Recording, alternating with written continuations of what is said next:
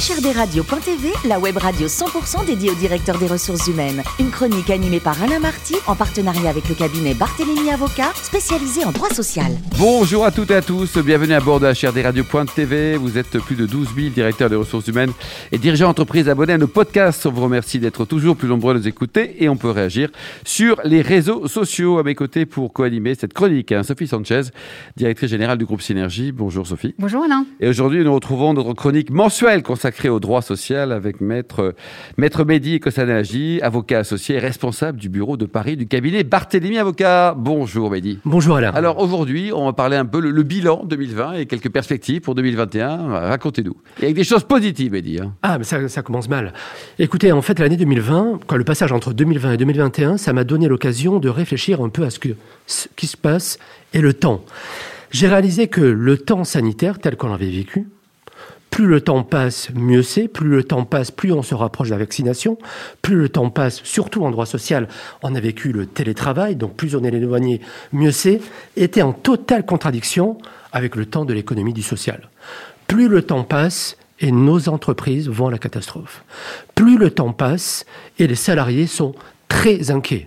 On parle déjà d'une troisième vague, on parle du reconfinement, et j'avais en tête, c'est peut-être le temps justement des fêtes, d'un quotidien écho qui titrait en début 2020, il y a un an, le temps de l'année 2020 sera le temps paisible du DRH.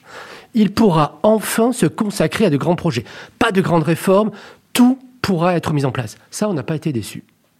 On n'a pas été déçus parce qu'on a tout dû mettre en place en quelques mois, quelques semaines pour certains. Et ça, ça a été horrible. Et justement, c'est pour ça que le temps passe. J'ai voulu évoquer le temps sanitaire et le temps économique. Le temps sanitaire, pourquoi je veux en parler? Parce qu'on a découvert ou redécouvert l'obligation absolue de la santé, sécurité et prévention à la charge des employés. Les employeurs ont cette obligation qui leur tourne autour depuis de longues années, et c'est devenu particulièrement difficile aujourd'hui de l'ignorer. Mise en place du document unique d'évaluation des risques, mmh. actualisation du document unique d'évaluation des risques, si on ne le fait pas naturellement, on sera condamnable, prévention et vaccination. On est au temps, on est en janvier, de la vaccination. On l'annonce partout. Moi, tous nos clients me demandent est-ce que la vaccination est obligatoire pour tous mes salariés? Quel est mon rôle, moi, en tant que chef d'entreprise, aujourd'hui? Aujourd'hui, c'est d'abord un rôle d'information. C'est prévenir. Vous vous souvenez certainement de l'application anti-Covid, tous anti-Covid, son succès grâce justement à l'obligation qui était faite à la fin de l'année dernière aux employeurs de communiquer dessus. Aujourd'hui, elle est encore gratuite, annoncée non obligatoire, les entreprises auront surtout un rôle d'information, voire avec les services de la médecine du travail, de recommander pour des personnes vulnérables à se faire vacciner. Aucune obligation aujourd'hui. Mais le temps aussi sanitaire, c'est le temps de la rupture. On a découvert dans l'urgence ce qu'il y avait le télétravail. Le travail, on ne le fait plus forcément qu'au bureau, et rien qu'au bureau. On a dû imaginer, alors certains grands groupes l'avaient déjà imaginé, certains grands groupes l'avaient déjà anticipé. On a dû le faire dans l'urgence et donc l'année 2021 sera l'année où on devra répondre au mieux sur les acquis. Il y aura plus de télétravail selon vous Mais bien sûr. Sophie, vous en pensez quoi? Vous pensez que 2021, donc là c'est le moment des vœux, on peut dire ce qu'on a envie, ou alors en tout cas ce qu'on peut imaginer? Que souhaitez-vous? Euh, En fait, oui. Enfin, vous parliez de télétravail. C'est sûr que beaucoup de beaucoup d'entreprises ont, ont, pérennisé, beaucoup de DRH pérennisent ce modèle dans leur organisation. En fait, c'était euh, c'était latent, mais le, la crise a accéléré euh, cette euh, cette organisation. Donc, c'est un sujet aujourd'hui de, de, toute entreprise. Alors, effectivement, les DRH, vous le disiez, ont rempli leur rôle et, et, leur, et les missions prioritaires, surtout dans un premier temps attachées à la, à la santé et à la sécurité des collaborateurs mais ça s'est fait dans un environnement encore plus réglementé que, mmh. que, que d'habitude. Déjà qu'on souffre quand même d'un manque de, de, souplesse et d'un manque de réactivité à, à, à, cause de ces règles. Donc là, euh, là, on a vraiment, on a vraiment souffert quand même. Et Mehdi, selon vous, avec ce télétravail cette année en 2021, on risque d'avoir plus de problèmes, de contestations, de contentieux, ou alors ça sera par rapport à, par rapport à des gens qui travaillent dans leur bureau, ça sera équivalent? Mais comme vous venez de le dire, en réalité, ça dépend de ce que vont faire et mettre en place les DRH. Réellement, on sait que l'année dernière, l'année sur le télétravail a été enfin conclu. on a imaginé ce que pouvait être le télétravail normal et le télétravail en période de pandémie. En réalité, la vraie question qui va sortir, c'est pas simplement les outils de travail, les remboursements de frais, quels sont les postes télétravaillables? Mmh. À mon avis, c'est le temps de travail. Aujourd'hui, moi, j'ai plein de DRH qui s'emparent du sujet parce que, naturellement, vous savez qu'il y a le temps de travail, le droit à la déconnexion, mais beaucoup aujourd'hui demandent un droit à la reconnexion. Un, la reconnexion avec l'entreprise. J'ai pas envie d'être isolé, j'ai envie de revenir au bureau. Deux, l'entreprise, elle doit savoir accueillir mm. et ne pas maintenir le télétravail. Mais surtout, aujourd'hui, Alain, quand vous allez courir le matin votre euh, petit semi-marathon de 8h à 10h, peut-être que vous avez envie de reprendre le travail, d'organiser votre temps de travail comme vous le souhaitez. Peut-être que, euh, en tant que papa, vous irez peut-être chercher vos enfants à 17h, 18h, et vous aurez envie de vous reconnecter. Après, ce temps de travail aujourd'hui, il est à la main des DRH. Aujourd'hui, c'est pour ça que j'insiste là-dessus, on peut, grâce aux ordonnances Macron, enfin créer des accords d'entreprise et le droit social de l'entreprise. Les grands groupes l'ont compris, étaient habitués à la négociation. Les TPE, les PME, qui font aussi l'essentiel des entreprises en France, peuvent s'en emparer. Aujourd'hui, je peux créer là, ensemble, notre accord, notre droit social à nous sur le télétravail. On peut l'imaginer. Donc je crois que l'année 2021 sera, après l'année de la rupture, une année d'agilité, mm. une année de réactivité sur le dialogue social. Parce que ça, pour, pour moi, ça devient indispensable. Sophie, vous vouliez me poser une question. Euh, j'espère que 2021 sera l'année de l'agilité, oui, parce que j'espère. Mais en termes de productivité, ce télétravail, vous voyez comment, Sophie? C'est-à-dire qu'on travaille mieux, on travaille pareil, l'effet de prise, il est comment?